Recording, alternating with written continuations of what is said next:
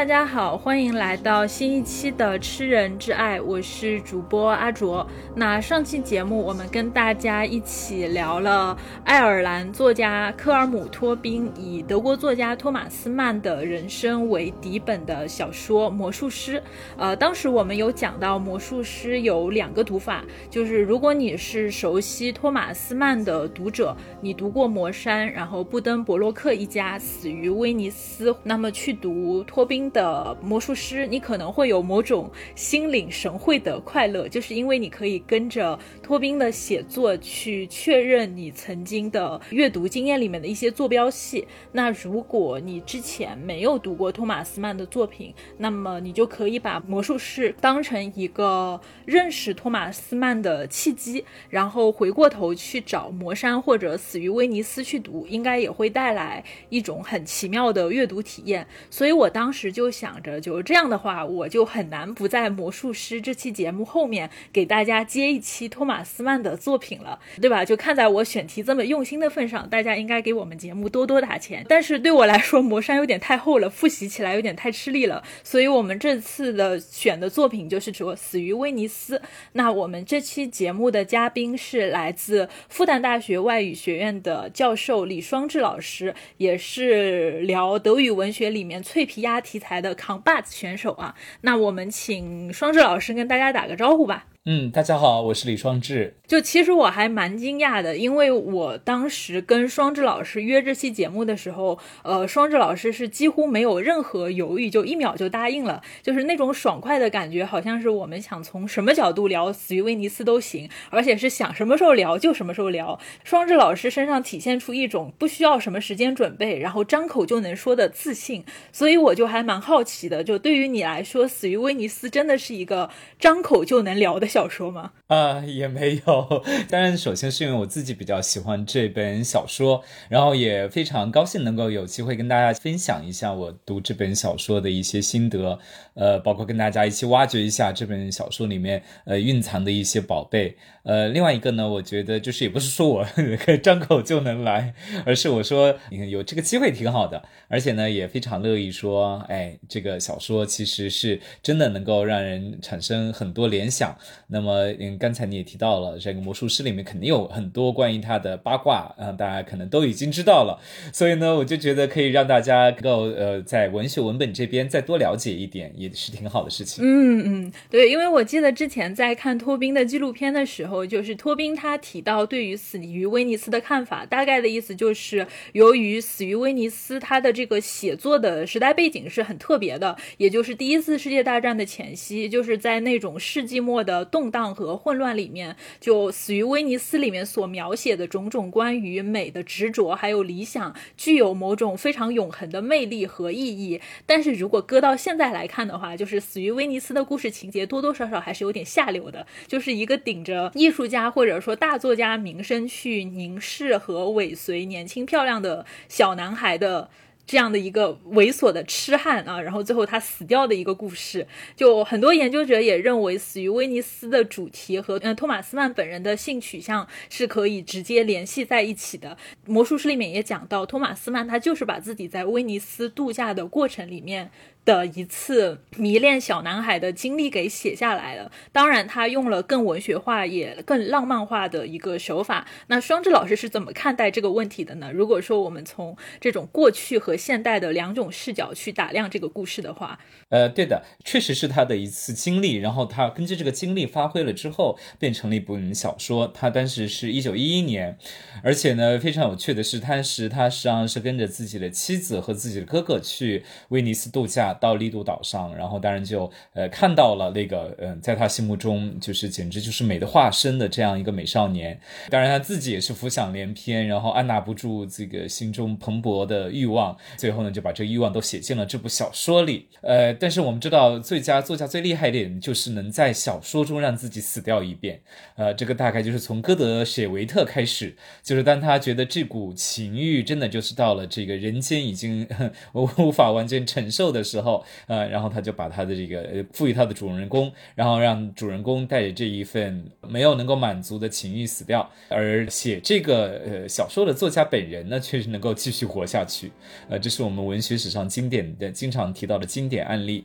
那么死于威尼斯也是这样的，他叫做死于威尼斯啊，但是托马斯曼是呃和自己的家人非常平平安安、健健康康的离开了威尼斯，所以他把他关于爱和死的想象，在那一刻，可能真的就是蔡妍那一刻他见到美少年的时候，呃，就像我们说的，见到某人的时候，已经孩子名字都想好了，对吧？然后呢，这个里面写的就是他看到那个少年的时候，已经想到了怎样为他死去那个结局。然后呢，再把这个结局写到了自己的小说里面。我们今天来讲呢，当然会觉得，我也看到有一些评论，比如说觉得这是男版《洛丽塔》，因为确实很像啊，都是一个年长的人，然后喜欢上了一个豆蔻年华、含苞欲放的这个青春期的少男或者少女。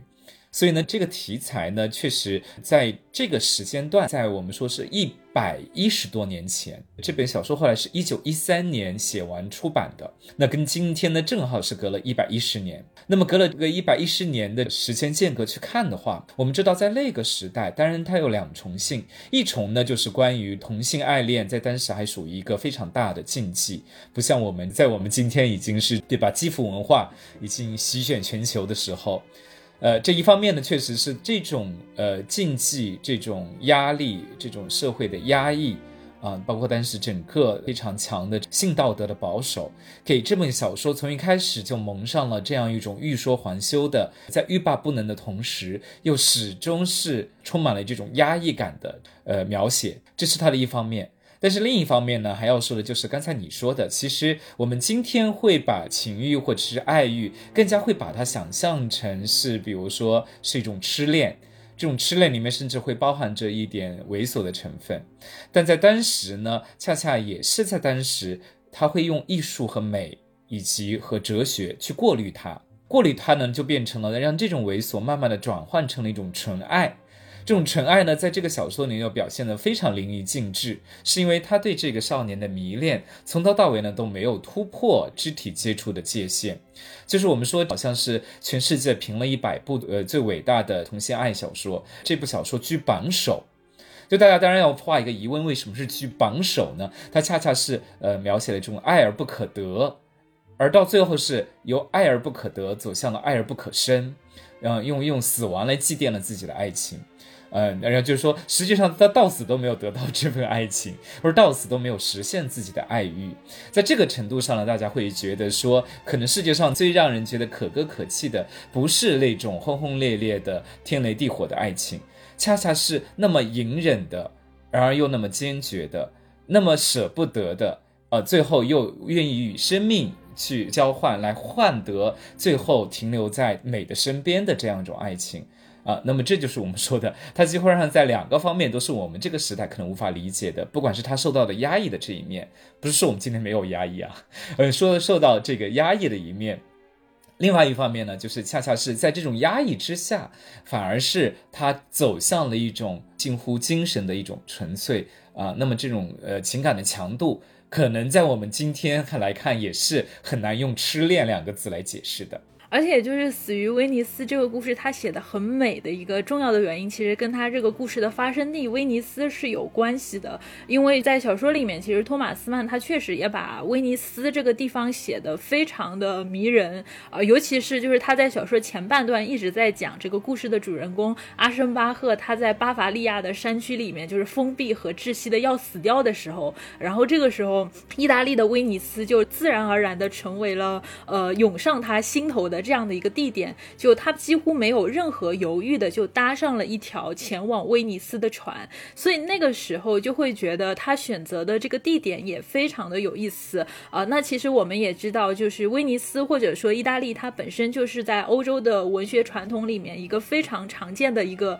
艺术主题，就是文学家们他们总是会把意大利当成某种艺术升华或者精神疗愈的这样一个风景名胜地，然后给意大利的迷人的。的景观又蒙上了一层非常浪漫的文学情调。那双智老师能不能跟大家简单的介绍一下，就是威尼斯或者说是意大利，它为什么会成为文学中高频率出现的旅游胜地呢？嗯，呃，首先是说一下我自己对威尼斯的这个印象啊。其实我去威尼斯就是在我写博士论文的期间，对，因为当时写的就是托马斯曼的这部小说，然后就是为了检验一下这个威尼斯，然后就想，既然是写文学作品嘛，当然想去看一下文学作品发生的现场，呃，切身感受一下。然后当时去的时候，我印象也是特别深刻的，不能说完全符合他的路线啊，也是从德国出发，然后坐火车，然后再。到这个跨越海水，然后上岸到威尼斯上面去，当时就觉得这是一个非常漂浮的城市。就是你从呃意大利的陆地往威尼斯走的时候，你就觉得它是一个呃轻飘飘的，但是又非常非常璀璨、华丽、迷人的这样一个地方。然后呢，上去了之后呢，也觉得整个城市就是它完全是一个旅游景点，就是很难想象它还有其他的产业，因为到处都是非常漂亮的小楼，然后呃圣马可广场，当然还有我们的故事真正发生的丽都岛，整个是一个就是一个悬浮的状态啊，你就觉得好像它不是人间的城市。另外一个呢，就是大家都听说过，呃，威尼斯是一个可能是在未来最容易被水淹掉的一个城市，因为它真的在下沉。然后它的城市每一年每一年都要预告自己下沉了多少公分多少厘米这样子的，然后呢，所以它也是一个随时浸泡在水中，随时有可能是被淹没的这样一个城市，所以它的呃这个气质里面，从它的这个地理地理上面，从它这个城市空间上面，它本身就包含了一种醉生梦死的气氛。就很像王家卫版的这个《东邪西毒》，它整个城市就是一壶名叫醉生梦死的酒，在这个时候呢，是完全脱离了，不仅是呃我们说的地理上不脱离了，而且确实是在气氛上，在你的感官上，你已经脱离了一个坚实的陆地。那么这里就回头来说，威尼斯或者整个意大利，对于欧洲文学来说，它是非常重要的，我们可以说是一个非常重要的情欲的投射地。情欲的投射的空间，而且在德语文学里面，这里又尤其强大。就从这个我们都知道的歌德，歌德当时去了意大利之后啊，写下了这个《罗马哀歌》，然后《罗马哀歌》里面其实它叫哀歌，其实都是艳情诗，上面写的都是情爱。然后另外一个呢，就是在托马斯曼这边呢，其实对他来说比较重要的就是另外一个也是德语的诗人叫普拉腾。普拉滕呢，实际上是他是整个文学史上比较呃早出柜的这样一个同性恋诗人，所以呢，他的很多作品也取材于这个威尼斯。那么还有一个呢，可能就是大家有都知道，托马斯曼一生中非常崇拜的几个男人之一，呃，不是他爱的男人，而是他崇拜的男人，呃，之一就是尼采。那么尼采也写过关于威尼斯的诗歌。尼采本人也是一个非常杰出的诗人，那么所有他的描写，恰恰就是我刚才说的这种漂浮态，它是一种引人浮想联翩的，引人脱离了比较枯燥的、单调的日常生活、工作生活，而是进入一个醉生梦死，进入一个漂浮的、奢靡的，然后能够享受那种感官上的愉悦，甚至进入情欲的世界。而这个情欲的世界呢，是跟比如说。靠北的德国完全不一样的世界啊！靠北的德国呢，在大家想象中可能更加跟，比如说跟严谨、跟社会秩序、跟刻板的教条联系在一起，而南方本身就是热烈的，就是奔放的，就是放浪的。而威尼斯在这个放浪之中，它尤其放浪，是因为它就是在水上的，所以它从头到尾就是让人荡漾的一座城市。所以呢，它在文学里面就慢慢的开始聚集很多的爱欲的能量，然后爱欲的能量呢，在死于威尼斯里面得到了一个非常大的释放。而这个释放中间，当然也包括这是一份在当时就被看作禁忌，在今天依然是具有非常具有冲击力的这样一种呃跨越年龄的这个同性爱。嗯，我当时在读《死于威尼斯》的时候，第一个感觉是他写的确实很美，但是读起来就多少会有一种鬼气森森的感觉。当然，它肯定是美的，但是有一种特别阴郁，甚至是很污浊的感觉。因为我其实，在《死于威尼斯》的时候，会忍不住去注意到它里面去写的很多的意象，比如说像故事刚开始的时候，就那个主人公阿申巴赫他乘船进入到威尼斯的时候，阿申巴赫搭的那艘意大利游轮上面，他有写到很多呃长得奇形怪状的船员还有乘客，包括那个船本身，他也一直在强调这个船。很破，然后又很旧，然后在那个船上的人不是有驼背的山羊胡，就是那种长得像马戏团团长，一船牛鬼蛇神。然后尤其是在船上各种吵吵嚷嚷的游客里面，有一个长得特别奇怪的老头。就阿申巴赫，他一开始以为这是个年轻人，但是仔细一看，却发现这是一个满脸皱纹还涂着胭脂的老头，就浑身萎缩，然后全身都穿着那种彩色的、很劣质的、华丽的衣服，呃，然后还染了头发、染了胡子，就是这种很奇形怪状的老人，给了阿申巴赫非常违和的这样的一个印象，导致他浑身都很不舒服。呃，包括就是他到了威尼斯以后，他那个轮船就是换了平底船，或者说就是威尼斯特有的那种贡多拉的时候，托马斯曼他用了特别多的这个笔墨去写这个黑色的贡多拉，它特别像是一个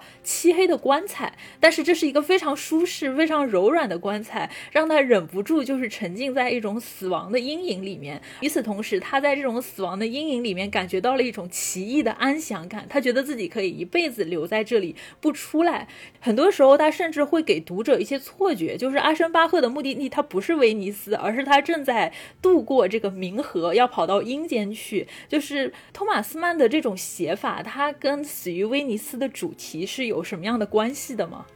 嗯，对，我们刚才说过，托马斯曼呢自己作为现实中的人，他见到这个美少年之后，已经预想到了一个可能的死亡的结局，然后就把这个死亡的结局写下来。所以他在这个写小说的时候，确实是完全已经呃超越了他当时的一个短短的心荡神驰的一个刹那，他把这个刹那呢扩充成了一个故事，而在扩充这个故事，他实际上是从结局开始写，就从死亡开始写。所以你刚才观察到的那些细节非常重要，也非常的准确。它确实是一开在很多地方，它都暗示说这个的结局是什么样的，甚至呢，把自己将来要出现的样子都幻化成了他在轮船上见到的那个人。我们知道，在小说的后半部，呃，在这个疫情已经爆发了之后，他为了这个美少年留在这个利都岛，留在威尼斯，然后自己。就开始变得像那个船上的怪老头，然后呢，自己呢又去染头发，自己又打扮的像一个年轻人一样，呃，甚至呢给自己做了一些这些 make up，然后就让自己看起来更像年轻人。那个时候的他和我们在小说开头看到的这个船上的这个人，其实就构成了一个我们说的镜像。实际上，我们就可以看到他提前在船上看到了已经丑化了的自己。而这个丑化的自己，他最开始是作为呃一个旁观者看到的，所以你就佩不得不佩服这个托马斯曼，他这个小说编织的很精巧。然后呢，他的这种躺到呃更多拉上就觉得啊太舒服了，那我就在这里随着这个荡漾的波浪啊，随着这个贡德拉这个黑色的船，然后慢慢的进入死亡，然后呢是一种。脱离了现实对他的束缚、压抑，对他的催逼，然后让他渐渐的从一个呃非常卷的一个作家，慢慢的变成了一个躺平的作家，然后最后进入一个安详的死亡。这个又是我们说提前把结局已经预告给了你，因为他后来也是在岸边，在这个水波荡漾之中，然后人慢慢的瘫倒在海边，然后最后死去。那么，所以这个小说为什么会写成这个样子？当然，它中间背后有一个非常有意思，就是说，我们说爱欲和美在最后呢是跟死亡联系在一起的，但中间呢，它始终交杂着，就是你说的这个污浊。但是，我也没看出它有多少浊，但是呢，确实是看到有很多怪诞的形象在不断的与他的这个美少年出现的那个美构成一个对冲。这个呢，我们可以想象，比如说文艺复兴时期这个荷兰画派，它会让主角在是一个高亮的一个情景，然后旁边全部是阴影，全部是黑暗。在这种对比之下，明亮才更显明亮，但是黑暗也更加显得黑暗。那么，所以在这本小说中也是这样的。这部小说中呢，就是有很多怪诞的、黑暗的、丑陋的，然后病痛的渲染它周围的这种气氛。而在这种气氛里面，这个美少年就这样横空出世。这个时候呢，有这些反差，就衬托出了他的这种明亮的、发光的这种美。所以呢，当时第一次见到他，阿辛巴赫这里描写就说，阿辛巴赫吃了一惊，他发现这个男孩美到了极点。实际上就是因为他的周围的阴影的这个渲染嘛，他的这种美才美到让人觉得是不食人间烟火的。而他也说，他让人立马就想到最高贵的这个希腊画像，而且他接着又说，这种形式是最为纯净的完美，有一种独特的魅力。然后呢，不管是在自然中还是雕刻艺术中，都很难见到可以与之相匹敌的、相接近的美。但是我们知道，他写到这个极致，我们都会觉得天哪，人间有这么美吗？人间有这么美的人吗？但是是因为他的渲染啊，然后他在这个后面又不断的去跟他进行对冲，就包括阿辛巴赫本人他的身体的衰弱。本人他因为一个染病之后啊，显出的这个行动的迟缓，本人因为年纪啊，然后显出的这个老态，他跟那个美少年之间的对比越来越强，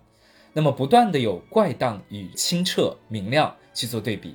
所以呢，这个写法呢，会让你觉得这是一种呃非常精巧的写法，不是说我们要用花去衬托花，而是真的是要用叶子，甚至是死亡的阴影来衬托这个花的美丽。另外一个就是说到这个美少年的设置。也是一个非常奇特的，因为他这样设置的这个美少年应该是十四岁，就是真的是今天来说就会觉得过于幼稚，对吧？就是刚才最开始说的，好像这是一个老少恋的一个让人觉得是有一点点，你是用了一个下流的词啊。呃，我觉得这个下流也说不上，但是呢，我觉得确实这种青春之美，确确实实是一种不沾染尘世的，还没有变成一个我们说呃经历情爱的。这样一个纯洁的、无辜的，然后完全完全一尘不染的美丽。另外一种这种美丽呢，因为它是青春的美丽，所以这种青春的美丽呢，又尤其与这个年老的美丽呢构成一个反差。它就是没有年龄对它的沾染或任何的重压，导致了这种美确实就是不可能长久的美。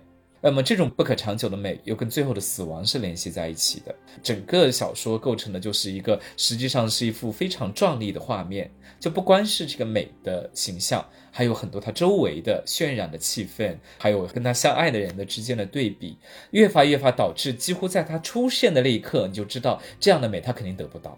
是，就是我们刚才讲到，是连阿申巴赫自己都成为了这个男孩的陪衬。阿申巴赫这个人物形象其实非常有意思，对于很多可能先看了《魂断威尼斯》电影版的人，然后他再去追原著，就是《死于威尼斯》，他这个小说的开头部分其实有点绕。就如果说你怀抱着一种期待，我要立刻看到一个非常唯美的纯爱故事的话，就你可能在前面的十几页，你就可能已经要把这本书扔掉了，因为这本书前面的。很长的部分，就托马斯曼他其实花了大概二十页左右的篇幅，一直在跟我们铺垫阿申巴赫是一个什么样的人，就他为什么处于一种心力交瘁的疲惫的状态，他想要去旅游，然后在前面兜兜转转讲了很多阿申巴赫的事情之后，他终于登上了威尼斯的这样的一个轮船，然后就有很多人说，这个托马斯曼他其实是在阿申巴赫的这个艺术家形象上投射了很多自己的影子，比如说他花了很大的篇幅一直。在讲阿申巴赫，他不是一个天才型的作家，虽然他已经到了一个国民级别的作家的一个地位，包括就是他甚至被封了一个贵族的爵位，以表彰他的一个文学的成就。但是他的文学的这个造诣，其实靠的是他十年如一日，呃，勤勤恳恳的刻苦写作。他的身上就有着那种德国人非常强的纪律性，他可以克制还有压抑自己身上的那些就是想要享乐啊，然后或者想要散漫生活的那种。欲望，然后每天把自己的精力都集中在写作的事业上面。里面小说也有讲到他的呃写作的信条，就是伟大的事物是诞生于忧虑、痛苦，然后和贫困、孤独什么道德败坏这些和这些东西做搏斗的过程当中。然后说一个人他应该在命运面前保持自我的克制，在苦难面前保持优雅。然后这种严格到甚至有些刻板的道德生活，他其实还是非常。符合托马斯曼本人的这种写作的状态的，呃，当然就是小说里面他还花了很大的篇幅来讲，就是阿申巴赫他面临的问题，就是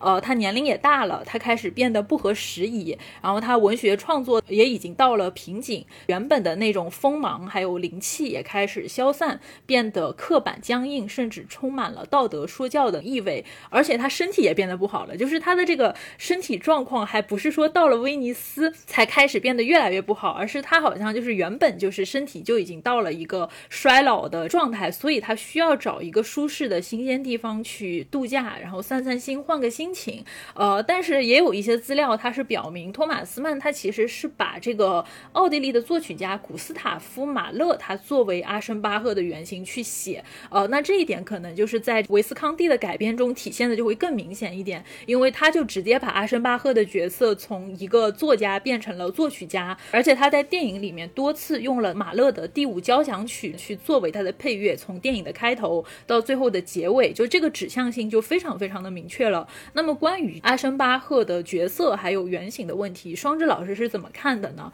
托马斯曼他创造的这个艺术家到底是一个怎么样的人呢？好的，我们 现在就从爱语讲到艺术了。好，然后呃，这本小说当时出来之后。很多人还是首先把它作为一个艺术家小说来看的。之所以他这部小说，我们说过，在那个一九一三年，其实还是属于说社会对于这种性少数群体还没有完全。抱着一个开放的态度，但这部小说出来之后，大家都认为这是一个关于艺术家和美之间的一个悲剧性的寓言故事。这是为什么他在一开始的时候没有被大家一下子判定为这个低俗下流小说的非常重要的原因。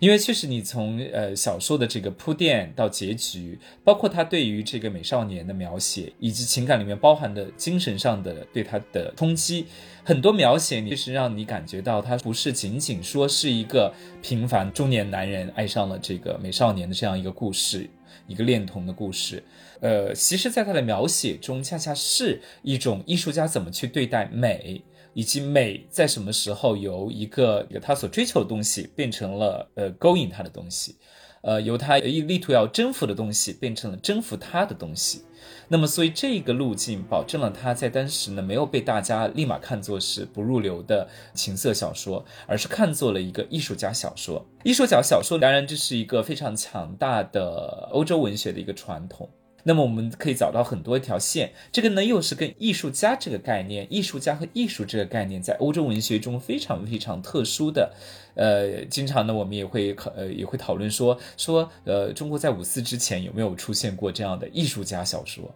你就会发现我们多的是才子小人和武侠小说。那么如果你把武侠中的某些人看作艺术家，对吧？比如说修武功秘籍的。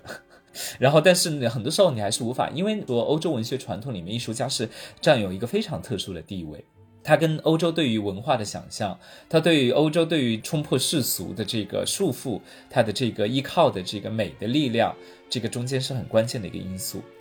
那么这个里面当然就会出现，艺术家是一类特殊的人。我们都听说过的天才和疯子只差一步，而天才呢，有很多时候实际上就是艺术家，因为他能创造这个世界上没有的东西。那么这是欧洲文学从歌德时代的一个传统，那么就认为艺术家不是凡人，艺术家他有一个几乎是通灵的，不管是大诗人还是雕塑家、艺术家，他们很多时候是更接近于创造人、创造世界的神的，因为都是创作者，而。另外一方面呢，艺术家本人可能恰恰在这个过程中，他要寻求一个非人的成就，超脱凡人的成就。他有时候就会对自己本身作为一个肉身的存在，一个肉欲的存在，会造成一个巨大的对自己人性的一个压制。这就是托马斯曼在《死于威尼斯》最开始写到的这个部分。那么这里也是要说到，托马斯曼在写完布登布勒克一家之后，也是青年成名，成了一个大家追捧的明星级的作家。但是他在写完了布登布勒克以后，就很长很长一段时间都无法写出超越他的这个成名作的小说。啊，这对于一个作家和一个艺术创作者来说，这是一个非常致命的。所以呢，在这段时间，他像经受的是精神上的苦闷。这个苦闷呢，确实是在他一九一一年度假的时候，多多少少被撬动了。被撬动呢，确实是因为美，而且是一个美的身体给他带来的灵感。所以呢，在小说的前半段，我们基本上就可以看到，这是托马斯曼本人的作为艺术家、作为创作者的一个心声、一个心路历程。他从开始的那种紧张的，然后逼迫自己的。然后甚至有时候觉得自己还达不到的艺术家中的卷王的这样一个形态啊，那到威尼斯啊，就是为了放松，为了脱离那个工作环境，为了让自己去喘口气。而在这个喘口气的过程中，他突然遇到了，他与这个美相遇了。他与他从来没有想象过的意外的惊喜的遇见的美之间发生了一个碰撞。那么美带来的刺激上，重新唤醒了他生命中最重要的那股呃涌动的鲜活的生命的源泉。而这个生命的源泉，恰恰是他在追求成为一个伟大艺术家的过程中，很多时候是自己压抑下去的。好，那么这个时候就问题来了。那么他看到了美，他感受到了美的召唤，然后发现了自己重新拥有了爱欲，而这个爱欲是他之前为了辛勤劳作而牺牲掉的、压制下去的、遮蔽了的爱欲。而这个爱欲，他在小说的中间，他以为这个爱欲能带领他做出更伟大的作品。他甚至有一点点像说是找到了自己的男缪斯。但是很有意思的是，小说后半段给你来了一个非常意外的结局，就是他并没有通往更多的艺术作品，而是通往了一个艺术家之死。这种释放出来的爱欲。却让他呃更加去接近了死亡，或者是因为瘟疫的到来，让这个爱欲本身暴露出了一个置人于死地的这样一个凶狠的面目，所以我们才会觉得，那么艺术家到最后是为自己没法创作出来，却又极度的去诱惑他的这种美而死的，所以他是把自己献祭给了这个美，但是呢，他又成为了一个艺术家的一个预言，就很多时候可能艺术家为了创造出世间没有的美，那种全新的。让人眼睛一亮的美，那他有时候就把自己的肉身给牺牲掉了。所以大家很多人看到最后，呃，感到这个感动的，不是一个爱恋者的死亡，而是一个呃为自己的艺术而牺牲的艺术家的死亡。嗯，哎，阿什巴赫这个角色，他其实也有受到马勒的一个影响。呃，托马斯曼写的这个过程中，他和马勒是有什么样的关系呢？呃，他肯定是受到呃当时马勒去世的一个刺激，呃，这个是大家都考证出来的。托马斯曼自己也是，而且马勒的音乐呢本身也是当时的现代音乐里面比较倾向于对有颓废气息、有颓废之美的这样的一个音乐，它不是那种激昂的贝多芬式的史诗，也不是那种莫扎特的那种轻灵的轻盈的美，它就是让人感觉到一种沉迷。那么这种美呢，当然对于托马斯曼本身，因为托马斯曼的音乐素养还是非常高的。呃，当然托马斯曼最喜欢的是瓦格纳，又是一个很违和的现象。瓦格纳和马勒，然后呢，他托马斯曼应该不是马勒音乐最大的粉丝，但是可能是因为马勒马勒本身的他的这种同性恋的背景，让他会觉得音乐和同性爱欲之间，艺术和同性爱欲之间有一种可以进行对照的、进行互相建构的这样一种关系。他在这点上是得到了启发的，但是他依然没有把自己的这个艺术家写成是音乐家。而是写成了小说家，当然部分因为原因是他自己感同身受，知道一个作家所承受的痛苦。另外一方面呢，我是觉得他可能是觉得，如果把它写成音乐的话，音乐的美和这个美少年之间的美，他觉得他可能是并不一定能够完全对应得上的。我们会发现，他在这个小说中反反复复说的是美少年像雕像，然后是像一种最美的形式。而这个形式后面其实是柏拉图主义，柏拉图主义就认为，你看到美的形体，你看到的是美的面相，或是美的像，而要由这个美的像中间获得的这个引引领你走向这个美背后的本体，而这个本体是理念，是精神，而这个精神是真正让你能够得到教义的，而且依托于这个精神，让你最后会接近于神，因为你获得了智慧，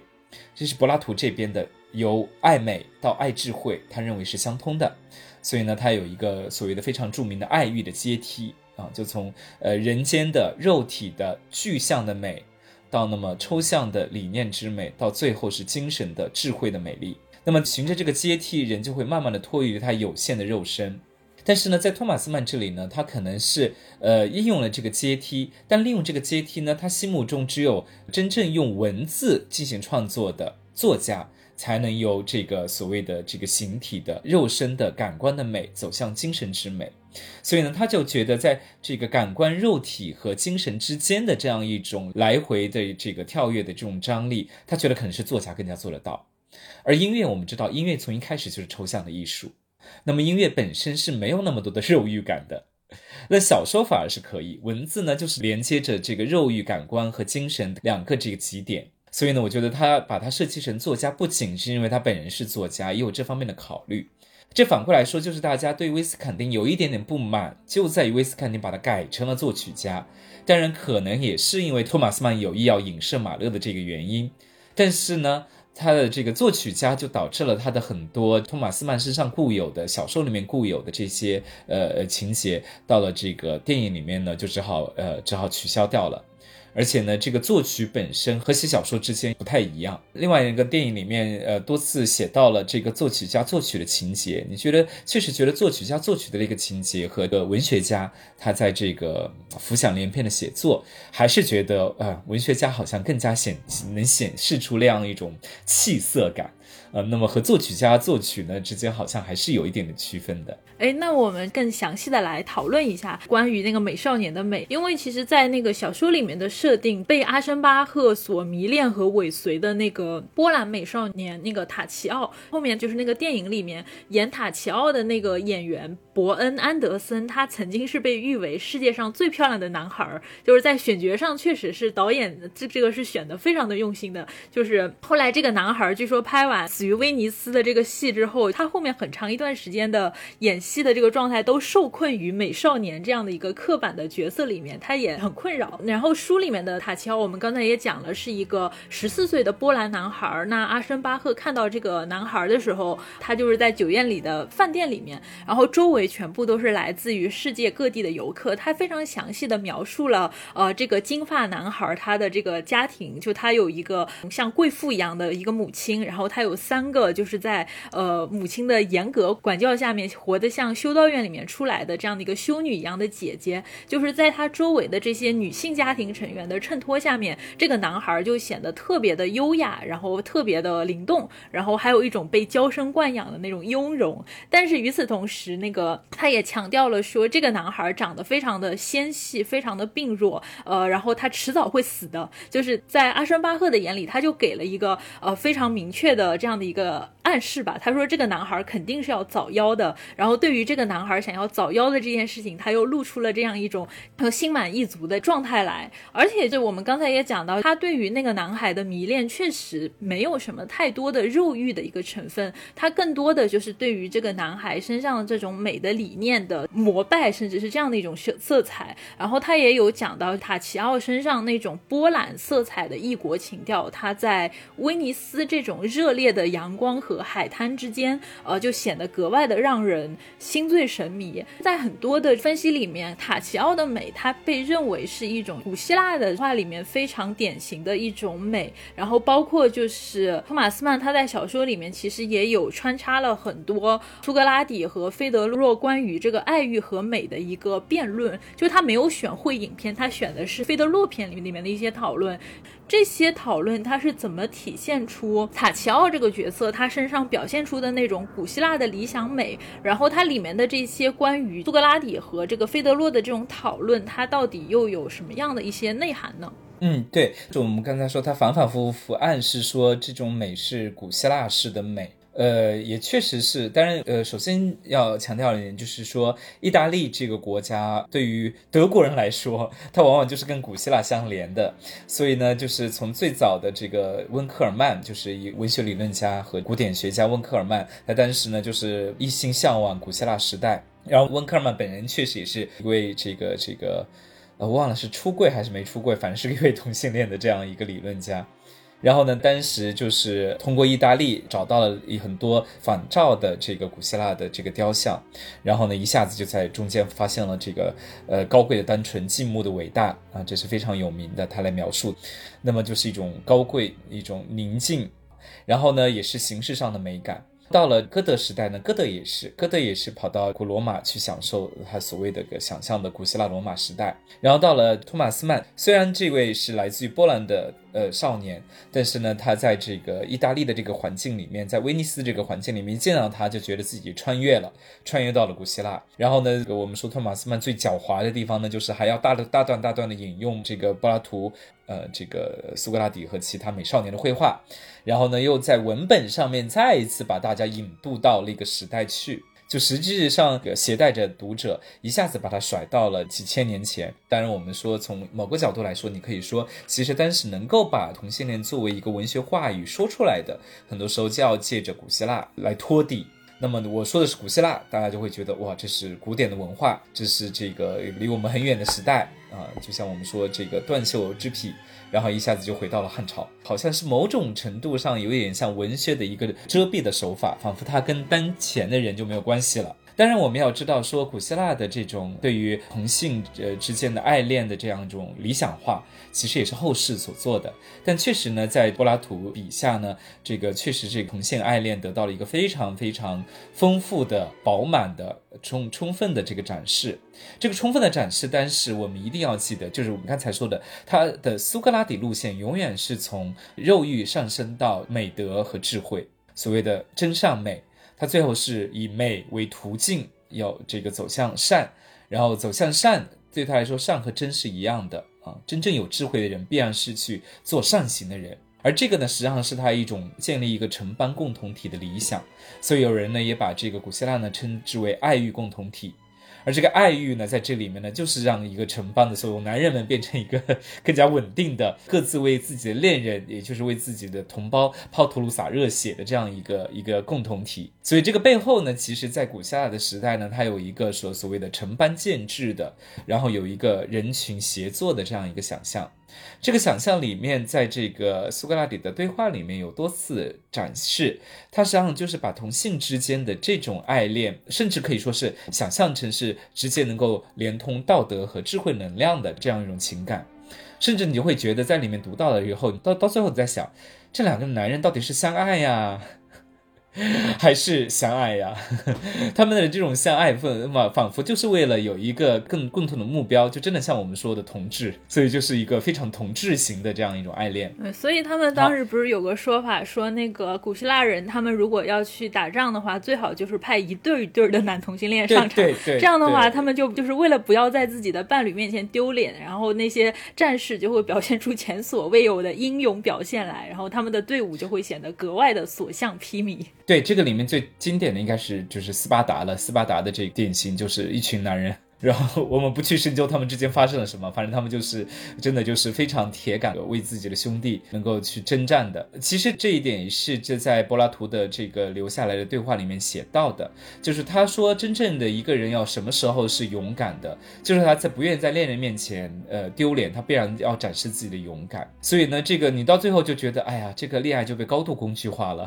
和我们后世所说的耽美也好，纯爱也好，好像都有点距离。但是话说回来，那么这种古希腊式的同性爱恋，在这个里面呢，它当然就把它变成了一个对于最高阶的美或者美的本身、美本体这样一个爱欲。这个呢，就是确实是是出自于这个《斐德若篇》，而不是《会影篇》。《会影篇》里面其实讨论的主要是敬拜这个阿弗罗狄特，然后由阿弗罗狄特引出了这个艾若斯。Eros 这个话题，然后认为艾若斯是是最古老的，呃，力量最强大的神。然后呢，再由这个呃苏格拉底一系列的追问，然后就出现了爱的阶梯。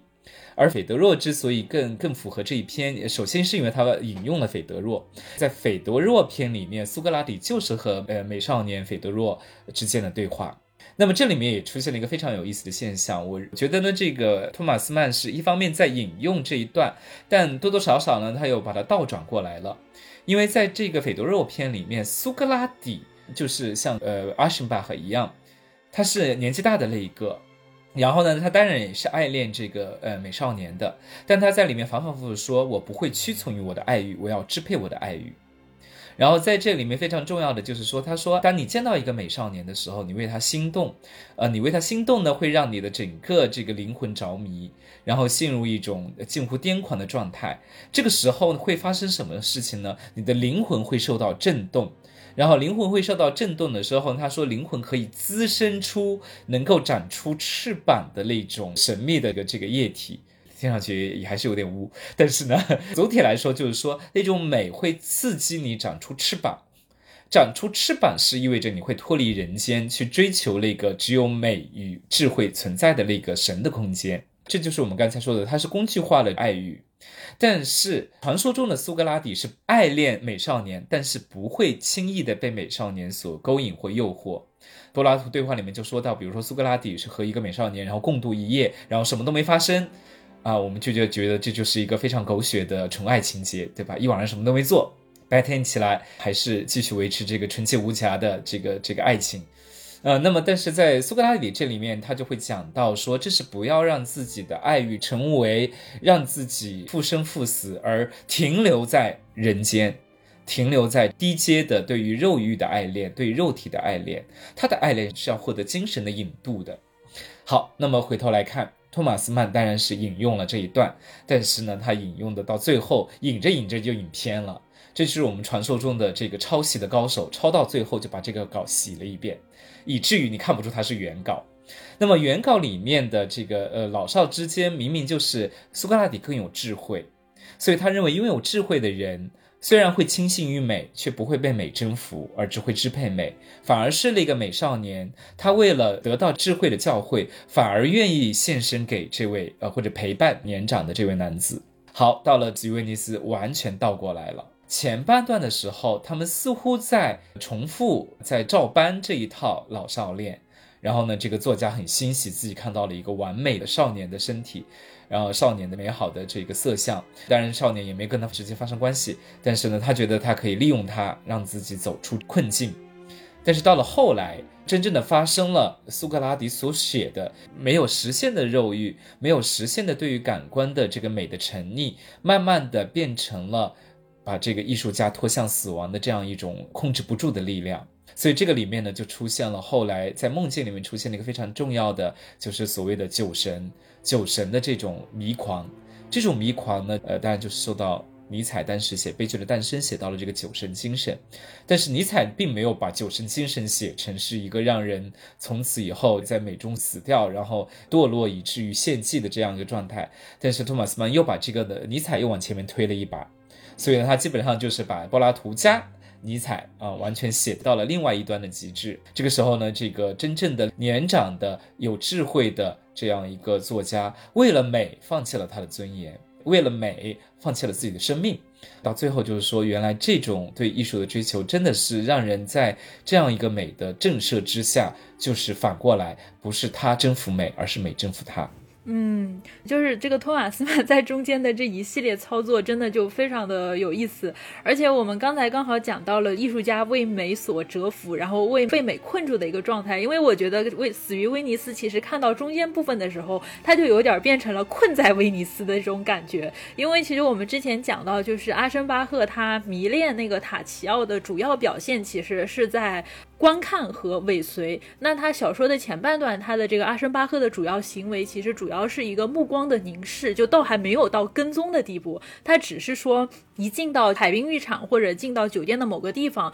他就会下意识的在他的视野范围内去搜索塔奇奥的身影，或者说他做的最主动的一件事情就是他会踩点，就他踩着那个塔奇奥他们一家去餐厅吃饭的饭点，呃，为了恰好能够在那个时间看到这个美少年，而且他还会刻意就是拉开距离，坐的非常的远，啊，就远远的看着这家人到这个饭点，就一家人整整齐齐的进来，呃，但是有一次美少年因为睡懒觉或或者什么样的原因没有及时到啊？他就远远的看着，就失魂落魄，然后患得患失，直到迟到的美少年慢悠悠的走过来，他才偷偷的松了口气。就是这一段时期的阿申巴赫的心理状态，其实特别的有意思。对于他来说，威尼斯其实并不是一个能够很舒服的。待下去的地方，就虽然一开始的时候我们讲那个贡多拉像个舒服的棺材，他躺在里面说，哎，我这地方一辈子都不想走了。但是其实这个威尼斯他刚来没几天，他身心舒畅了没一会儿，他就想回家了，因为对他来说威尼斯有点太热了，加上他身体不太好，就是可能也年纪大了，又是从北边的德国来的，就很不适应威尼斯的这种闷热的天气，而且就是这种闷热的天气就不仅导致身体上的一些症状。他的眼睛也很沉，头也很晕，最后导致他的心情也很烦躁，就非常的不开心。甚至刚到威尼斯的时候，他都没想着说我要把所有的行李都打开，他觉得我随时都会拎着箱子去走人的。呃，但是每一次就是你发现他的情绪就非常的反复，就这种。不悦的这种情绪一持续到他看到塔奇奥出现在他面前的时候，他就会立刻烟消云散，他就会跟自己说：“哎呀，我还是留在这儿吧，这挺好的。”直到下一次，他再一次走到威尼斯的街头，然后感受了一下这个城市各种脏呀、各种臭的这种氛围，然后到处都是吵吵嚷嚷的人，然后又是靠海的这种咸湿的空气啊，然后闷热，还有有时候他还会想自己到了贫民窟，遇到一些乞丐的场景，就是所有的一切都让他觉得。整个人还是非常的紧张和焦虑，呃，然后就是他就不停的就想我该回家了，但是他的这种心情就是一看到美少年，嗯，就我我又好了，然后直到有一次，就是他终于下定决心，就是小说里面有个很戏剧的场景，就他终于下定决心说，我一定要回家了，就他甚至已经做好了心理准备要告别这个美少年，就他甚至在饭厅里面跟这个。美少年擦肩而过的时候，他还轻轻的，就是跟这个塔奇奥说了一句啊，上帝保佑你啊，谁也听不见的那种。然后他觉得自己在心里就默默的跟这个美少年告别了。可是等他真的坐上就是离开威尼斯的航船的时候，他又开始变得非常的惆怅和痛苦。就是他一想到再也见不到这个美少年，他又觉得失魂落魄，感觉自己整个人都非常的不好。然后当他去火车站买车票的时候，他惊讶的发现酒店居然把他的行李箱送错了。然后他到了火车站，但是他的行李箱在另外一个地方。本来其实这是一件很麻烦的事情，要投诉的那种事情。但是那个瞬间，阿申巴赫开心疯了，就是如蒙大赦啊！然后就拿着这件事情当借口，返回了海滨浴场那家酒店。就然后你发现，就是在这个事情之后，就是阿申巴赫他就再也没有任何的犹豫和挣扎了，他就一心一意的留在威尼斯去看美少年，然后去跟踪美少年。从这里来看的话，就觉得阿申巴赫。他围绕着威尼斯的整个行动轨迹就特别的有意思。从他进入威尼斯开始，他就觉得处于一种很直觉的不安和焦虑里面。就他知道，就他能够感觉到威尼斯这个地方对他来说是意味着某种。威胁和不安全，然后不仅仅是因为闷热的气候，还有肮脏的环境让他的身体很不舒服，而且他其实也意识到了自己对于这个小男孩的迷恋是某种有一点不正确的危险行为，然后他一次又一次的想要去逃离威尼斯，尤其是他最后一次，他真的很努力的，我想要走了，我要离开酒店，行李什么全都寄走了，最终却依然在火车站这个地方折返。读到这个时候，就会觉得威尼。尼斯它哪里是一个风景宜人的旅游胜地，它简直就是一个魔都来着。那那个双智老师是怎么看阿申巴赫他在威尼斯这种每次想跑但是又跑不掉的这种困在威尼斯的这种行为呢？就他为什么会被困在威尼斯，怎么都出不去呢？嗯，呃，就是你一开始就说的他有一种鬼气森森啊。我们说实际上它是一种什么样的写法？它是多多少少掺和了偶然、命运以及必然性。啊，所以呢，他到最后呢，就写出了这样一种具有魔性的这样一个城市，就是刚才说的魔都也挺好的。但是我觉得这个里面就是呃为爱所囚禁的这样一个说法，真的在这里就得到一个非常具象的表现啊，就总觉得好像我们在说某些流流行歌词“囚鸟”之类的，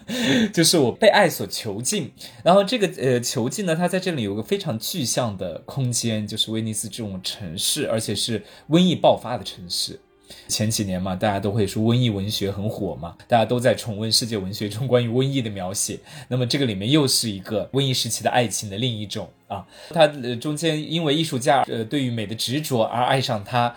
但是到最后呢，他已经忘记了自己是个艺术家啊，那么他就变得像我们普通人一样了。什么叫做普通人一样呢？就是有些情绪我们真的是可以跟他共情到，比如说就是说明明觉觉得这份爱是不可能实现的。甚至像你说的，可能他也会觉得这个爱是呃有失尊严的，甚至在当时就是一个不正确的爱情。可是呢，他千方百计的想躲，结果躲不掉。这就是我们说的这个被爱情的锅给砸到了，想躲躲不掉。然后呢，想躲躲不掉的这个中间有一个非常有意趣的细节的安排，确实是说这个说成是一种延宕，就是说他想要走，已经做出了走的决心，付诸了行动，命运告诉你，你走不掉。所以呢，这里面呢就安插了一个类似于命运的安排。那么这种命运的安排当然是作者自己的安排。作者这自己的安排呢，就是要展现他内心的这种焦虑和挣扎，还有矛盾。那么他在理智上告诉他他要出走，他要脱离，对吧？他要摆脱啊，然后他要回到呃轨道上来啊。那么威尼斯啊，遇见美啊，遇见少年啊，这对他都是一时的冲动。OK，冲动完了，他要回到自己的这个慕尼黑去，他要回到自己的道路上去。他如果回去了，这就是托马斯曼后来的经历，他就不用死了。就是托马斯曼的经历，而且托马斯曼忍不住，舍不得让他离开威尼斯。托马斯曼舍不得他手下的这个角色离开威尼斯，因为他太想看到自己的角色代替他在这个在这个地方死去，因为他无法陪伴那个少年，而且他在他的想象中，他真正的在在少年的脚前脚跟前死掉，那才是一个非常非常壮丽的凄美的，然后达到极点的这样一种爱欲加美，他的这个最后的结局，他认为这是最好的结局。就是人间反而是不值得的，而这个真正在那一刻死去，可能是一个最艺术化的、最唯美化的死，啊，虽然他充满了病痛，但是呢，这个瘟疫在某种程度上要成全他的死亡。所以呢，在这个时候呢，我们就就感慨说，文学某种程度上真的是一种代偿，就是终其一生，托马斯曼过的都是非常有规有矩的生活，或者非常符合市民秩序的生活，为的就是他写这些如痴如醉、欲仙欲死的这样的一些生命，这些生命就在他的文学作品中。所以我们说，经常说这个托马斯曼代表了一个非常有趣的一类作家。他们自己的生活可以过得非常有规律，什什么时候休息，什么时候吃饭，什么时候写作，什么时候回信，什么时候出去度假，且在度假的时候小小的爽一把，在精神上爽一把。那什么时候要回家？因为他不回家的话，他写不出这些作品来，因为他们从来没有在他的现实生活中实现过，所以呢，他反而要在他的作品中实现一下。而这种实现并不是说艾什巴赫就追上了这个他主，然后他们之前发生了一个呃这个如此如此这个天雷地火的爱情，然后天荒地老，不是这样的。他是在小说中写到这个呃人为了他。呃，尊严全失，然后变得格外的丑陋不堪，然后在这种不堪中最后死去。在那一刻，其实我们读到最后，你甚至会有觉得这是一种虐恋吧，对吧？我们今天就会说是虐恋情节，对吧？明明你走了之后，你就会活下来，可是你就为了他而留在这边。关键是他也没死，对吧？我们也不知道这个结局最最后他就有没有死，反正是看到你作家先他而死，可能的瘟疫来了，谁都逃不过，可就是你就是先死的那一个。这种死亡呢，就是蒙上了一种命运感。一种宿命感，但是呢，又有一种呃，让人觉得人间不可得的强度啊，人间不可得的凄凉，人间不可得的悲壮啊，所以呢，你有时候就觉得这个某种程度上更像是不仅是古希腊的这个美，也是古希腊的悲剧美。所以呢，就有人说呢，这个说说到最后呢，它还是像尼采说的那一种，在死亡中体现了生命最可怕的，但是可能也是呃让人肃然起敬的那个爱欲爆发的那一刻。它不是爱与实现的那一刻，不是肉体交合的那一刻，嗯，而是这个肉体最最后这个完全毁掉的那一刻。所以呢，在这种毁灭里面，我们当然有一种就会觉得这是非常像西方文学在这个呃阶段里面经常看到的一种我们说的一种颓废的气息，颓废加唯美的气息。就是要通过这样的一种死亡和这个美的这个对冲，死亡和美的一个纠结，让你感受到一种特别强大的文学想象的能量，而这文学想象的能量恰恰寄托于他这里所谓的这个命运的安排也好啊，这个囚禁也好啊，被囚禁了以后也很快乐，对吧？就是我我走不了了，哦，我肯定会死，然后呢，甚至他觉得可能少年也会死，对吧？那太好了，我见到了他最美的一刻，在他最美的一刻死掉。虽然我没有得到它，可是最后这个美，却让我真正享受到了什么叫做为美而死。嗯，所以我就觉得，这个时候我们会觉得说，呃，托马斯曼是一个非常残忍的作家，但这种残忍可能成就了一些唯有文学能达到的力度。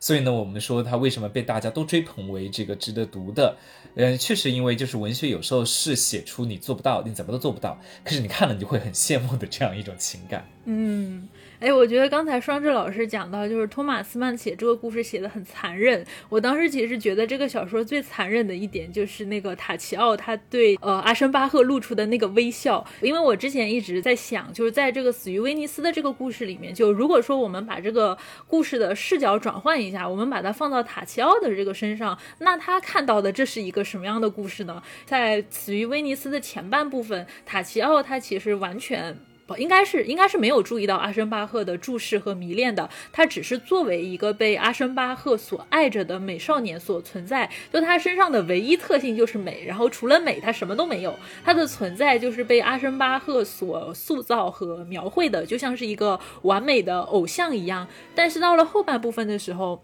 我们会发现塔奇奥的状态变了，或者说是在阿申巴赫的眼里，就是这个塔奇奥的状态开始变了。他似乎对阿申巴赫的那种就是追逐和迷恋有了一些些的反馈，甚至在有些时候，就是阿申巴赫在塔奇奥的目光中，他是能够看到啊这个美少年对于自己的某些兴趣和关注。因为塔奇奥有的时候会用一种探索和注视的目光，就是回看阿申巴赫了。就甚至有那么一次塔。奇奇奥他居然还对着阿申巴赫笑了，但是这个微笑很神秘。就我觉得托马斯曼写那个微笑写的很残酷的地方是，那不是一个回馈给阿申巴赫的微笑。那个小说说这是一个纳卡索斯的微笑，就是在那个瞬间，塔奇奥他不是在跟阿申巴赫去交流和对视，而是他是在阿申巴赫注视的目光中看到了美丽的自己。他是把阿申巴赫的眼睛当成了他自己看自己的那个镜子。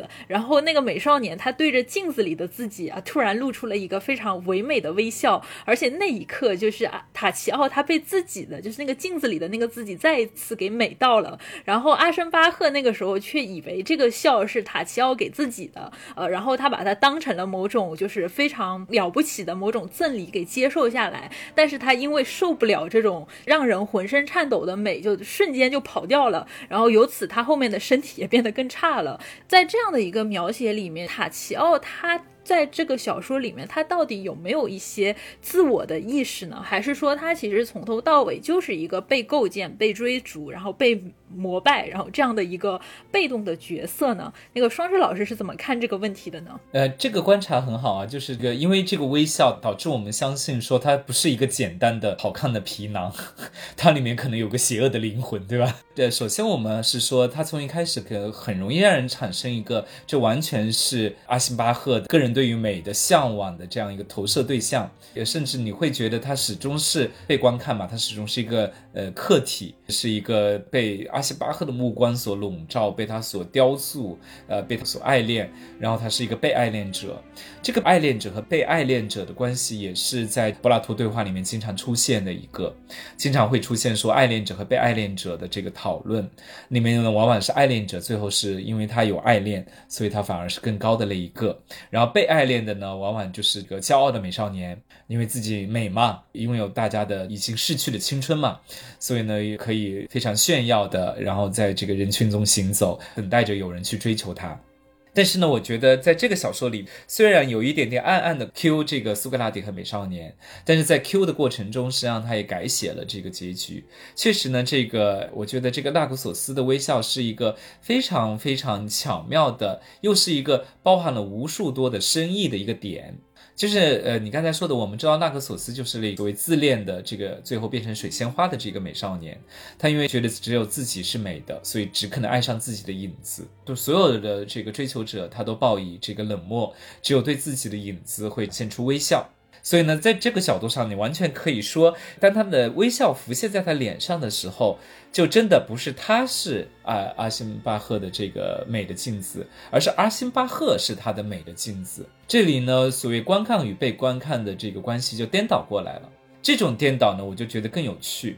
那么他就是让一个本来是可以像苏格拉底一样的征服少年的这样一个艺术家，在这个时候呢，他就自我镜像化了，他自我客体化了。因为这个微笑，而且这是一个过于迷人的微笑，让人万劫不复的微笑啊，就是我们说的倾国倾城嘛，回眸一笑，然后个整个帝国就为之倾塌的这样一个魔性的微笑。但是呢，在那一刻呢，他的这个纳克索斯又是一个封闭的象征，因为纳克索斯本身就是一个囚禁，在所有的古希腊的美少年里面，古希腊美少年都很多。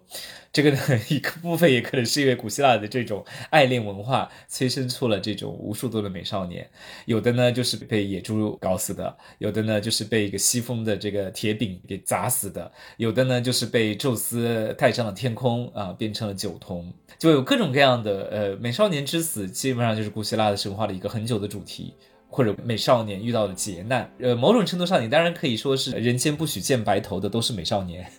啊，就是永远让你在最美的、最青春的那一刻死掉，这样呢，就是能永恒的定格你的青春，而青春老去，在一个身体上渐渐被衰老所取代，啊，那这个可能就是不符合古希腊的唯美理想的，所以呢，唯美到最后都是死亡，呃，也是一个比较有趣的一个文学的话题，啊，那么在这古希腊的一系列的。受难的美少年中间，唯有纳格索斯的受难是最奇特的。它是关于自我的，没有任何一个都是有个强大的外力把他把他带走，或者强大的外力造成的误会、意外啊，让他让这个美少年死去，或者是飞升升仙。然后唯有这个纳格索斯是在自己的影子面前日渐消瘦，最后失去生命。所以呢，我觉得这个时候呢，这个纳库索斯的微笑，它本身是包含着是说，呃，这个微笑约等于一个封印，那么就把自我囚禁在了自我之中，让自我永远走不出自我的囚牢，因为自我就已经是他美的幻象了。所以呢，这个我们刚才说过，说这本书里面非常巧妙的是它的一个编织法。他会把很多很多人物，不管是丑陋的还是如何不堪的，那它可能都是预示着未来的结局。唯有阿辛巴赫和他主之间的关系才特别的有趣。这种爱恋与被爱恋，在纳克索斯的微笑浮现的时候，他就变成了一个自我对自我的迷恋，自我被自我的这个幻象所囚困。最后我们会发现，当纳克索斯的微笑浮上来的时候，他已经变成了阿辛巴赫自己的心魔。把心魔一起，从此以后不得解脱。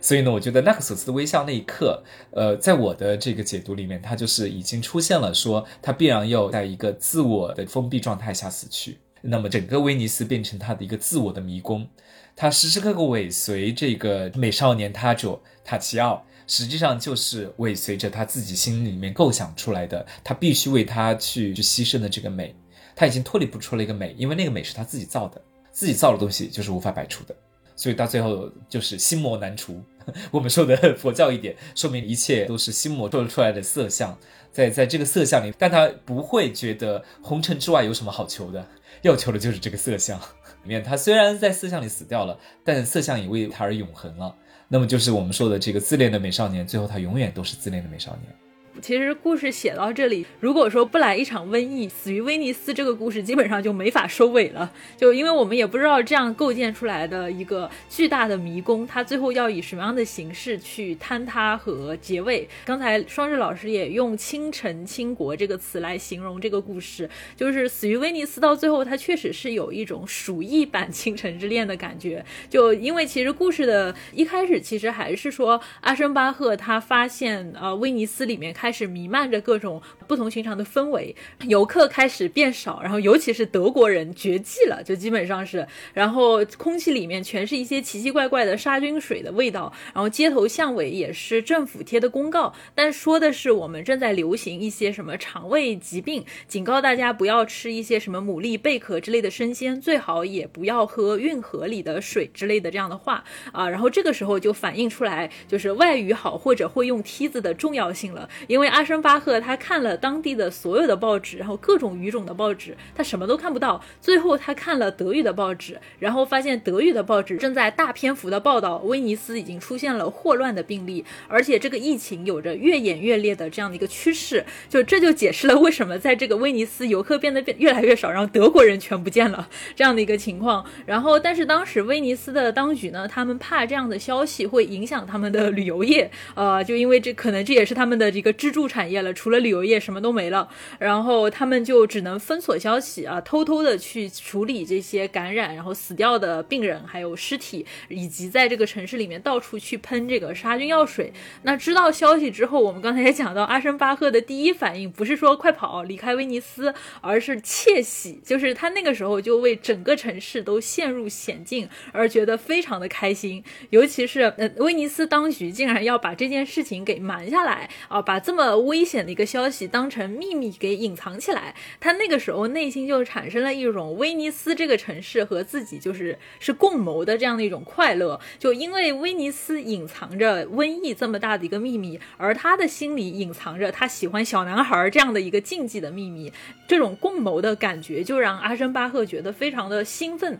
然后也因为知道了威尼斯的秘密，那一刻就他好像彻底放开了自己内心最后的道德准则，他开始肆无忌惮的在大街小巷去尾随这个塔奇奥，就是已经完全不管这种疯癫的行为被人撞见会产生什么样身败名裂的后果，而且他还用刚才我们讲到，就是用一系列非常呃崇高的这样的一些概念去为自己的这种行为去。找补或者说去建构他这种行为的意义。他说，就是说这种猥琐和下流的这种行为，都是类似于就是一种被伟大的爱神所支配之后的这种英雄主义。哪怕是啊这个行为它是不堪的，这个行为是忍受屈辱的，但是只要他是在爱神支配下所进行的这种行动，那他就是崇高的。包括就是他自己内心还有一种非常隐秘的愿望，就是他觉得最好整个威尼斯的人都因为瘟疫死了或者跑。了，整个威尼斯就剩他和那个小男孩两个人。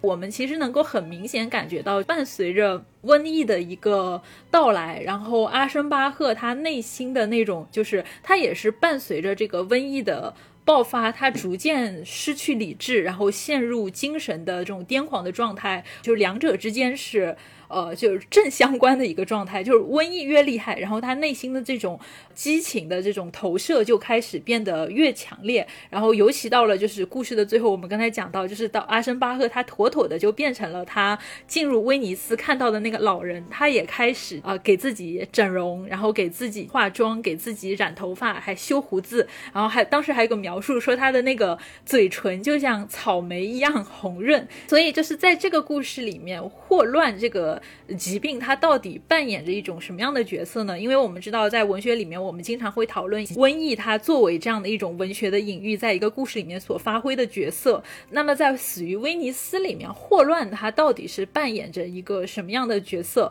然后，以及伴随着霍乱的病毒的入侵，阿申巴赫他甚至做了一个非常狂乱的这样的一个酒神祭典的梦。我们刚才讲到这个酒神祭典的梦，它是从尼采的这个这个写的东西里面去进行一些改。改编的，那么这个故事就是到底又是在讲什么呢？嗯，呃，首先是讲说这个霍乱，霍乱呢，首先是在当时的欧洲人的感受中，它是来自于呃印度的恒河三角洲，所以呢，它一开始就是一个神秘的外来的有东方色彩的这样一个疾病，又非常的凶狠凶恶。然后另外一个呢，就是它都是跟不洁的食物和水相关的，所以这是一个呃，我们说甚至可以说是是一个水象流行病。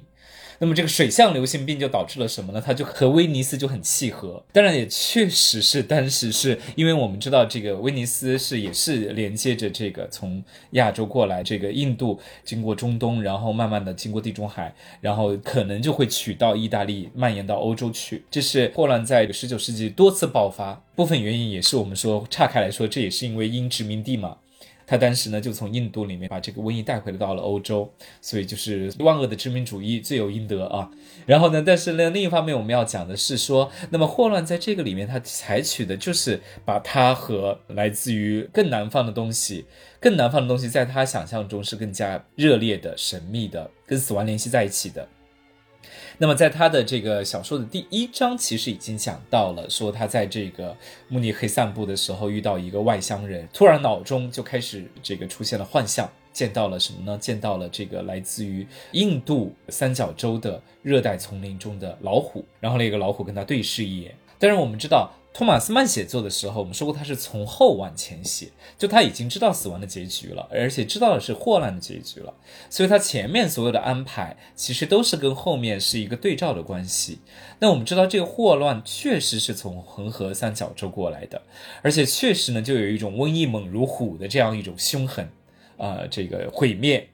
所以呢，从呃小说的第一开始就告诉了你这个阿辛巴赫的结局。啊，就像我们的很多侦探片，可能重要的人、重要的这个凶手或者重要的线索都出现在第一集，就是第一集没仔细看到后面就会显得很笨，然后第一集记得比较清楚的，到后来就会豁然开朗啊，这就是我原来看到的那个、那个、那个、那个。然后这个赫马斯曼也是让你感觉到，当这个阿辛巴赫通过这非常曲折的办法知道了，呃，威尼斯爆发的是这个霍乱的时候，还顺便讲到了很多年前就在印度是兴起的这个霍乱的时候，你立刻就会想到，哦，这不就是他当时第一章就已经告诉我，他在这个猛虎与他对望的那一刻，他已经知道了自己未来的一个呃必死的结局，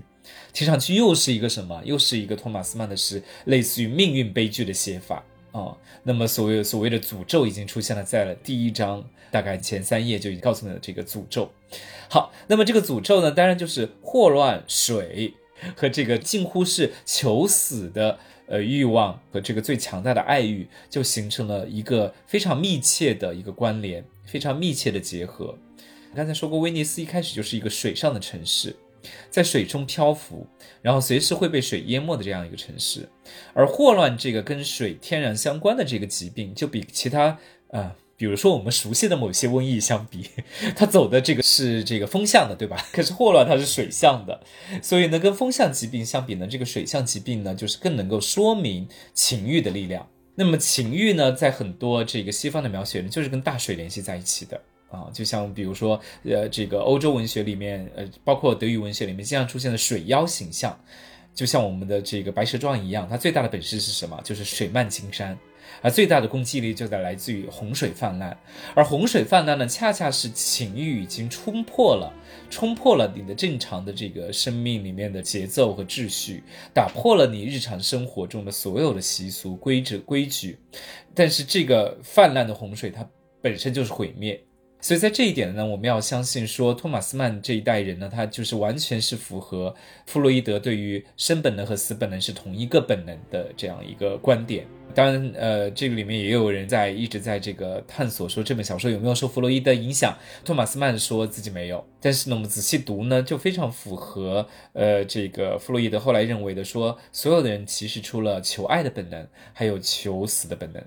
那么很多时候，求爱的本能和求死的本能都是最极端的，到极端的顶点，他们可能就相遇了。所以在这里呢，也是。那么这个只不过是托马斯曼自己的设计，他当然是从现实中得到灵感，因为当时威尼斯确实爆发了霍乱的瘟疫，他有确实在那个时候见到了美少年。但是当时在托马斯曼的时间里面，美少年和霍乱不是一个正相关。可是两个东西都给他了极大的震动，以至于到了 Gustav Aschenbach 的时间里面，两个就重合了。所以呢，在这个重合的过程中，情欲的破坏力就跟霍乱的破坏力，情欲的这个放浪、呃冲决的这这种特性，就和霍乱与水相关的这个水象又结合在了一起。那么我们说的这里面的这个酒神精神，也确实是整个摇动的、放浪的、不急的。呃，这个洪水这个意象也是结合在一起的，而且我们要记得，其实他最后死就死在海边嘛。但是他还有一段非常细致的描写，是这个塔奇奥走到海边，然后一手叉腰，一手伸向远方，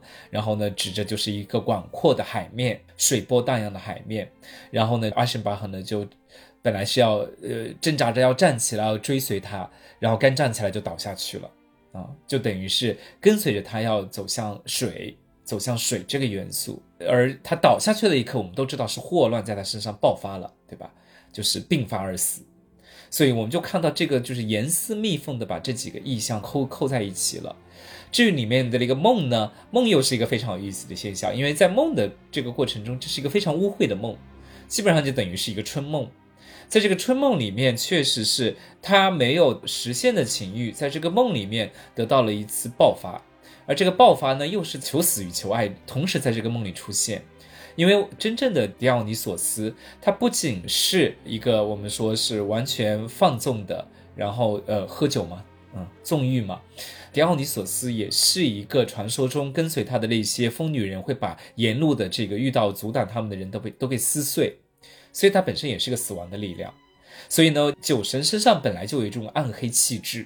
所以呢，这个梦在这里就是暗黑气质，但这个暗黑气质又跟他日常生活中的那种卑微，又是形成了一个很有趣的趣的反差。就他不管怎么样的尊严扫地，不管变得怎么丑陋，但他始终不是就是我们想象中的要扑向这个美少年，呃，痛下毒手的那种人。他恰恰是说，他是一个卑微的屈服的姿态。但他在梦境里面展现的是他的一些隐忍不发的力量，在梦中已经预示他是一种摧毁性的力量，所以这个梦境和最后的死呢，又是对照起来的，所以这个这个文本啊，就非常像一个多棱镜，呃，每一个镜面呢，这样都折回到了这个主干部分，就是爱欲和死亡的部分。嗯，那其实我们聊到这里，死于威尼斯的话题其实已经聊得差不多了。就我其实找双志老师本意，就我一开始的时候其实是想问问双志老师能不能聊魔山的。但是讲真，就是对我来说，我觉得魔山实在是有点太厚了。就我记得我读书的时候就读了特别特别久，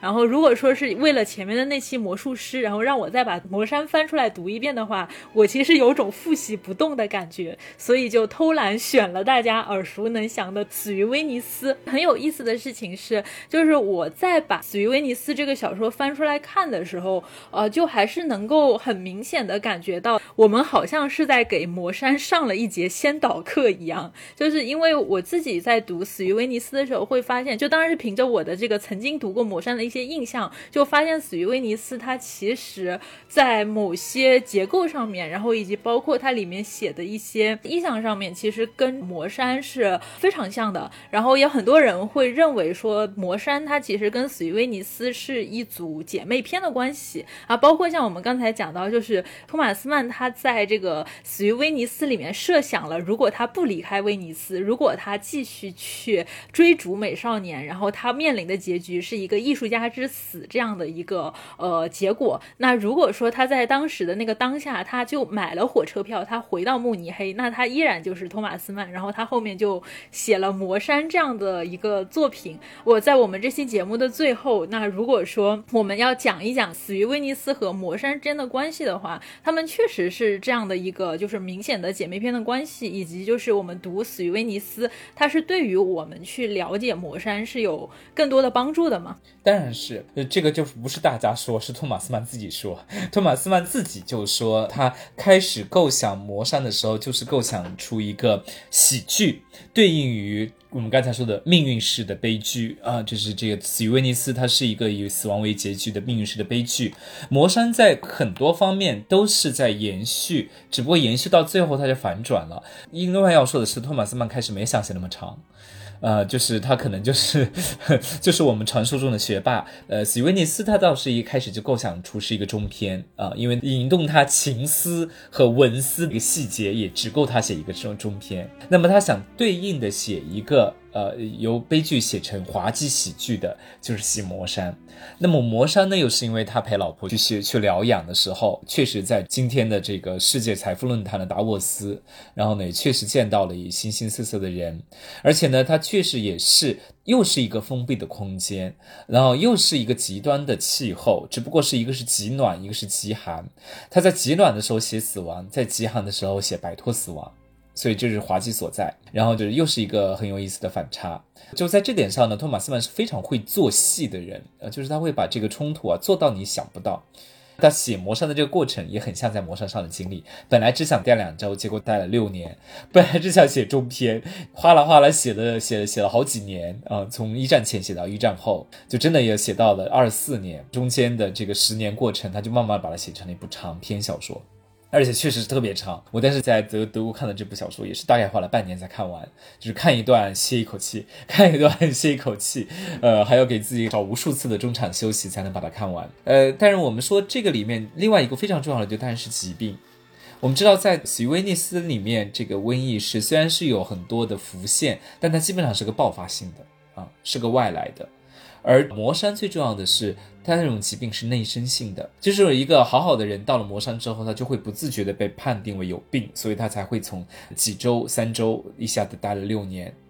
所以呢，我们就会发现，就有把这个疾病从一个呃神秘的。来自于遥远的印度的这样一个力量，暗黑性的力量，变成了一种生命哲学。而生命哲学最有意思的是，出于疾病的生命哲学，到最后是为了爱的力量而要摆脱死亡。那么这个基本上就是把斯维尼斯的招给拆了，见招拆招。那么你不是说为了爱可以死吗？我就要告诉你，为了爱我们还必须活。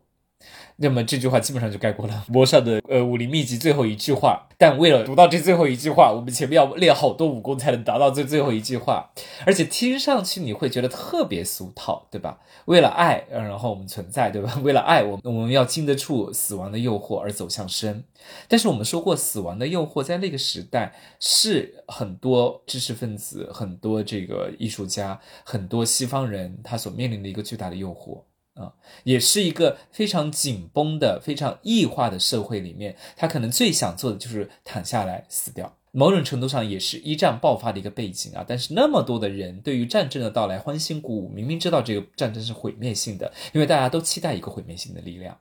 从这点上说，死于威尼斯还是跟这个一战有呃非常隐微的内在的联系。但是呢，魔山呢恰恰非常具有从一战之后的一个气息。虽然最后这个主人公 Hans Kastop 他走下魔山是奔赴战场，就很荒谬，很荒谬啊！但是他走向魔山，他并不是回到一个普通人的生活，而是变成一个士兵啊。那么这又又是一个非常值得玩味的一个一个一个结局。你当然可以把它解读成一种隐喻啊啊，可能他就是奔赴生活的战场。但是呢，这个魔山上的生活呢，真正就是说，让他深刻的从方方面面的去体验了一把，当时西方各种关于人类往哪里去的思潮的对冲。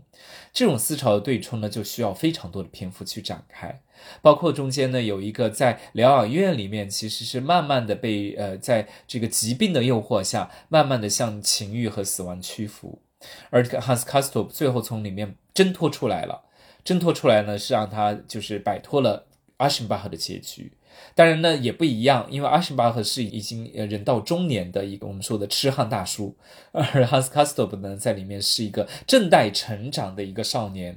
你就觉得托马斯曼实在是太牛了。他是一八七五年出生的，所以他在写《死于威尼斯》写成的时候，他近四十岁，不到四十岁，他却写出了一个五十岁的这样一个中年大叔的中年危机，这典型的中年危机啊。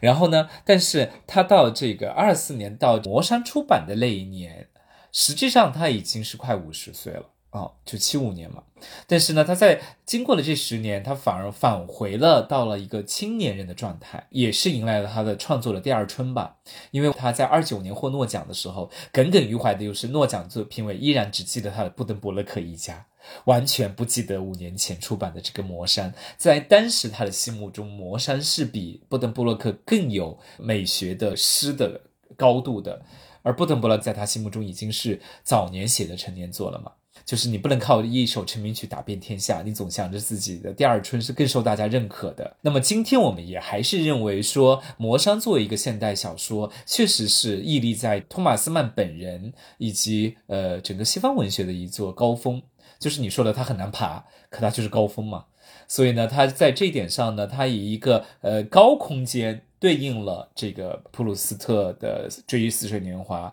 对应了乔伊斯的呃《尤利西斯》。就他们都是写的一个城市空间，可是呢，魔山构造了一个非常虚幻的一个疗养院的深山的，更加居高临下的缥缈在城市之外的一个世界。但缥缈于城外、城市外的世界呢，却是以一种更加病态的、真真真正的病态的方式来折射，但是西方社会中的精神上面的危机和问题。但是就是因为他写的实在是太深沉了。反而呢，你就会觉得不如《死于威尼斯》这个唯美的这个纯爱故事更让人很容易读完嘛，又很容易被感动到嘛。你就写的这么美，然后写的这么绝情，写的这么痴情，就很容易被感动到。那魔山呢，读到一半就已经 就已经就已经没有力气了。要真正的咬牙读完的时候，你就不记得开最开始的时候被什么感动了。就是万一魔山就是在国内再版的话，还可以在它的腰封上打一个打一个宣传语：“为了爱，穿越死亡的阴谷。”就是会有这样的一个标签打在上面，可能会有利于它的宣传，有利于发发小红书。对对，虽然我很想在节目的最后跟大家宣告一下，我们下次也许会邀请双智老师来跟我们聊一期魔山这样的话，但是说实话，我真的没有勇气立下这样的 flag，因为我觉得你也没有勇气问我有没有时间跟你重温一下魔山。是的，就是我觉得我很 没有任何的勇气，就是去抓起这样的一个 flag 来说这样的一件事情，所以就是我们就把魔山留在这个最后的这十分钟的内容。如果现在或者以后大家有足够的精力和足够的勇气，欢迎大家自己去攀登一下魔山的这个高峰。好啊，那么今天聊的差不多了，谢谢双翅老师来到我们的节目啊，分享死于威尼斯这样的一个故事，然后顺便帮那个托马斯曼证明，就是他不是一个，就是我列在提纲里的那样一个 不出柜，但是就 不愿意出柜，但是迷恋那个小男孩，然后注定要死的这个痴汉大叔啊！也谢谢这个呃双翅老师替他洗去了这样的一个呃，就是我不小心扔在他身上的标签。好，那我们这期节目到这里，谢谢双翅老师。嗯，谢谢阿卓的邀请，谢谢大家，嗯，好，拜拜，我们下次再见。拜拜。